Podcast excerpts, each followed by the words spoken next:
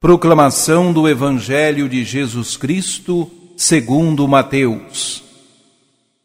Depois que a multidão comera até saciar-se, Jesus mandou que os discípulos entrassem no barco e seguissem à sua frente para o outro lado do mar, enquanto ele despediria as multidões. Depois de despedi-las, Jesus subiu ao monte para orar a sós. A noite chegou e Jesus continuava ali, sozinho. A barca, porém, já longe da terra, era agitada pelas ondas, pois o vento era contrário. Pelas três horas da manhã, Jesus veio até os discípulos, andando sobre o mar. Quando os discípulos o avistaram andando sobre o mar, ficaram apavorados e disseram: É um fantasma, e gritaram de medo. Jesus, porém, logo lhes disse: Coragem, sou eu, não tenhais medo.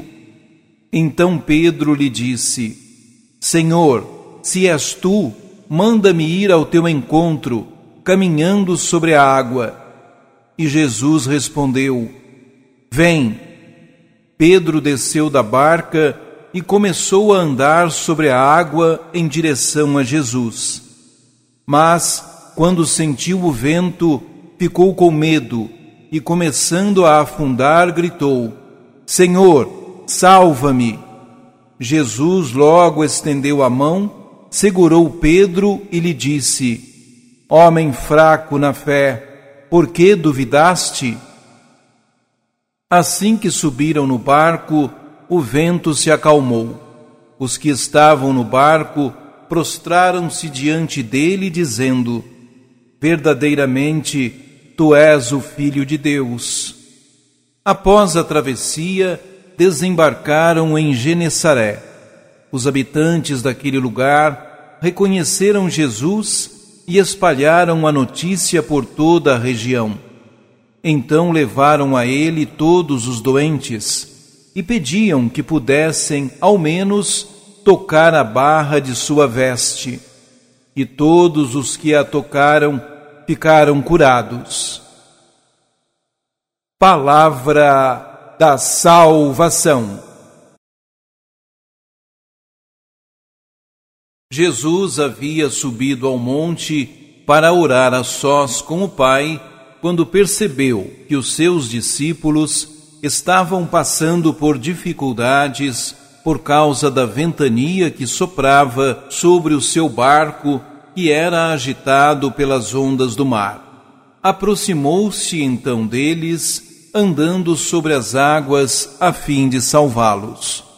Assustados, eles não reconheceram Jesus, e Pedro pediu-lhe então uma prova Senhor, se és tu, manda-me ir ao teu encontro, caminhando sobre a água. Pedro foi. No entanto, esmoreceu na fé, teve medo e não conseguiu ir adiante no seu propósito. Isto também acontece conosco quando estamos atravessando as tempestades da nossa vida. Pedimos a Deus provas de coisas que só dependem da nossa fé para acontecerem. Queremos, mas não confiamos no poder de Deus. Desejamos, mas não temos paciência para enfrentar as dificuldades próprias das coisas que queremos conquistar. Somos débeis, indecisos e, na verdade, somos homens e mulheres fracos na fé. Duvidamos das promessas do Senhor e somos condicionados a confiar na nossa própria fraqueza que não nos deixa caminhar sobre as dificuldades. Testamos a Deus, mas confiamos em nós.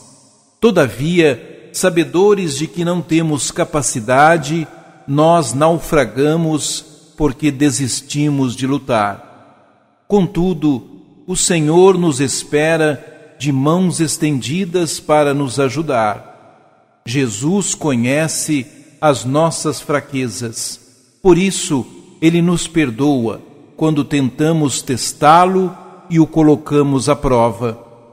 A única coisa que nós precisamos fazer é reconhecer que ele é verdadeiramente o Filho de Deus e pode nos tirar de qualquer sufoco sem que seja preciso nos arriscar para avaliar a sua força.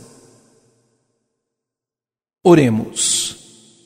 Ó Jesus, Filho de Deus, quão intensa é tua dedicação ao reino.